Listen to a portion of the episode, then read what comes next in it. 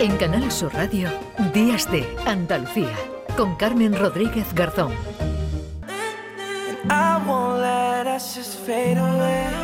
9 y 28 minutos de la mañana, seguimos aquí en Días de Andalucía, en Canal Sur Radio, en esta mañana de sábado. El Consejo de Ministros aprobaba esta semana, propuesta de la ministra de Igualdad, Ana Redondo, el nombramiento de Beatriz Carrillo de los Reyes como directora general para la igualdad de trato y no discriminación y contra el racismo. Esta mujer de etnia gitana, andaluza, lleva toda su vida peleando contra la discriminación hacia su pueblo. Beatriz Carrillo, buenos días, ¿qué tal?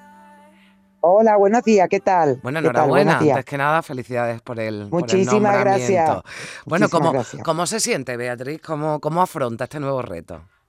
Pues con mucha responsabilidad, con mucha emoción, como cuando eh, ahora mismo estoy estrenando en este momento un cargo muy importante y además porque representa eh, significativamente un hecho en el que me he llevado muchísimo tiempo trabajando y ahora mismo, bueno, pues estar dentro del gobierno afrontando esta, este, esta nueva responsabilidad, sin duda alguna, es un paso importantísimo y sobre todo porque envía un mensaje también muy positivo entre mi gente y también, sobre todo, en muchos colectivos que todavía no tienen la visibilidad eh, merecida que deberían de tener y eso, bueno, pues al fin y al cabo yo creo que es un paso también importante y que lo, y que lo afronto además con eso, con mucha responsabilidad. Lleva días, lleva días en el cargo, pero tiene una dilatada carrera política y también de, de lucha social, como digo, lleva días, tampoco le, queremos poner en un compromiso, pero ¿qué, ¿qué, es lo primero que quiere hacer? ¿Cómo quiere, bueno, pues enfocar ¿no? este, este,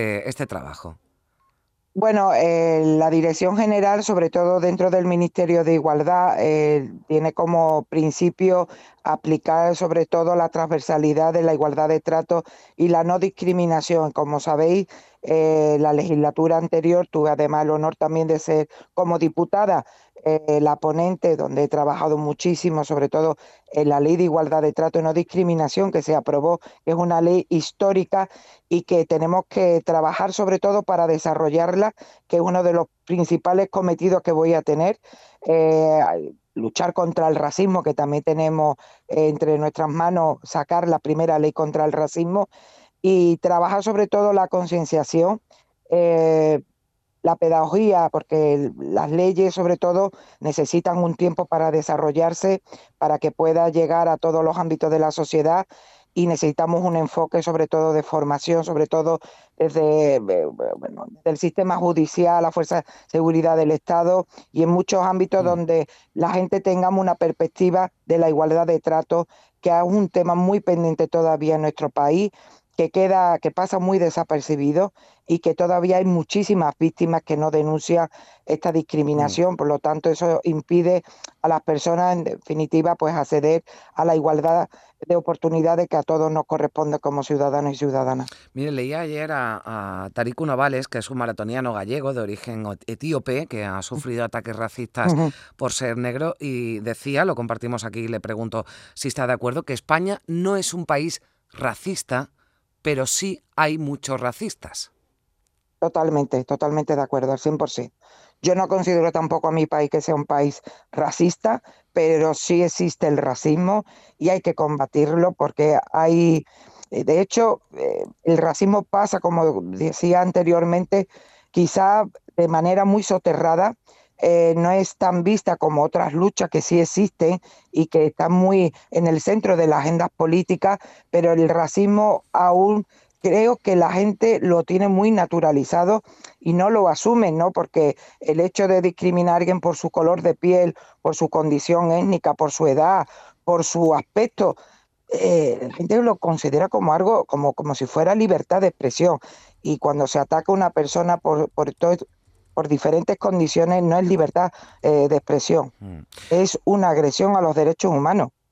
Fíjese que, mañana precisamente eh, se cumple ¿no? el 75 aniversario de la Declaración Universal de, Derechos Humanos, ¿no? Eh, que recoge precisamente ¿no? pues esa, igualdad de, trato ¿no? y de no discriminación, bueno, pues en, en sus artículos. Yo ponía de ejemplo, bueno, ponía de ejemplo, eh, me hacía referencia a lo que decía este deportista gallego de origen etíope, porque lamentablemente además el deporte eh, se ha convertido en un espacio en el que se ven, eh, y aquí en España y ocurre también en otros países de nuestro entorno, episodios racistas intolerables. ¿Qué planes tienen en, en, ese sentido? ¿no? Porque ya se lleva trabajando también desde el gobierno para, para erradicar ¿no? E-, esos comportamientos pues racistas en, pues los como Digo, hay que perseguir, eh, desde luego, este discurso de odio donde hay espacios que, parece que es muy permisible el expresar eh, con tanta impunidad eh, ataques contra personas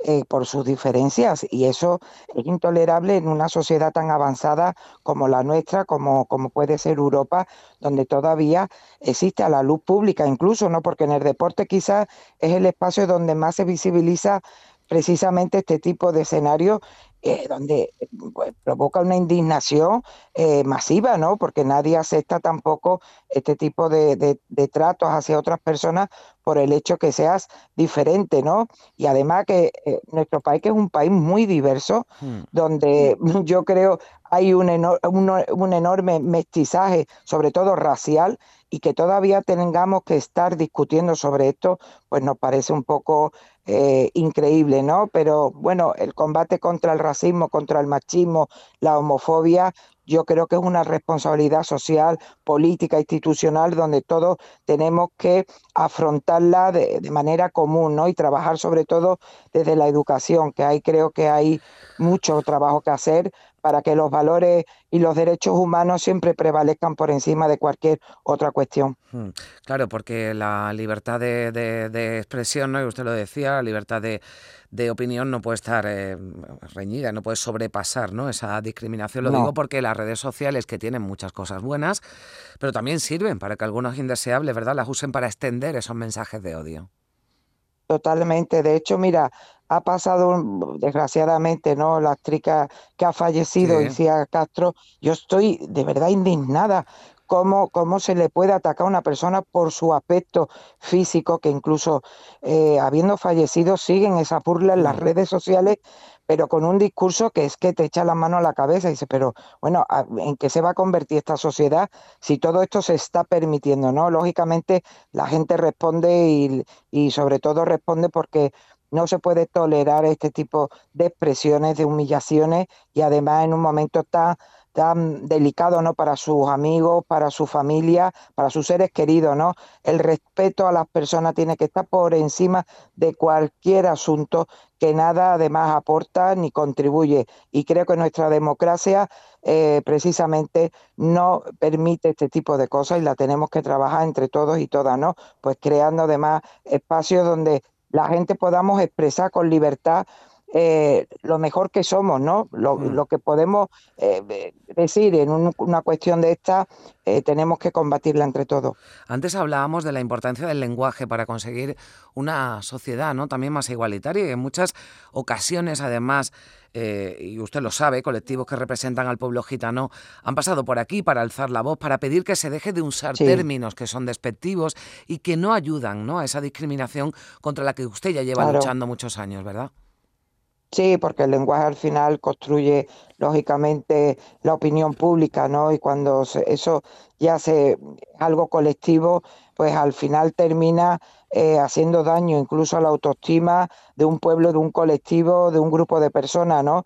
No podemos estar continuamente señalando a la gente eh, por, el hecho de que, bueno, las personas no somos perfectas, los pueblos no lo somos y por lo tanto lo que no se puede destacar es lo negativo siempre y continuamente, que eso es lo que les pasa a las personas que somos, mm. en este caso yo como gitana o cualquier otra eh, persona por el hecho de lo que sea, ¿no? Y eso lo que tenemos que, contrarrestar, destruir los estereotipos, los prejuicios y que todo el mundo tengamos derecho, como, como insistía, a la igualdad de oportunidades, porque ese es el problema. Mm. Es decir, cuando construimos esa imagen negativa sobre determinados colectivos, en definitiva lo que estamos mutilando sus oportunidades, ¿no? Y eso, lógicamente, nos hace ser un país más desigual si se continúa, ¿no? Por eso eh, en este departamento tenemos que trabajar sobre ello.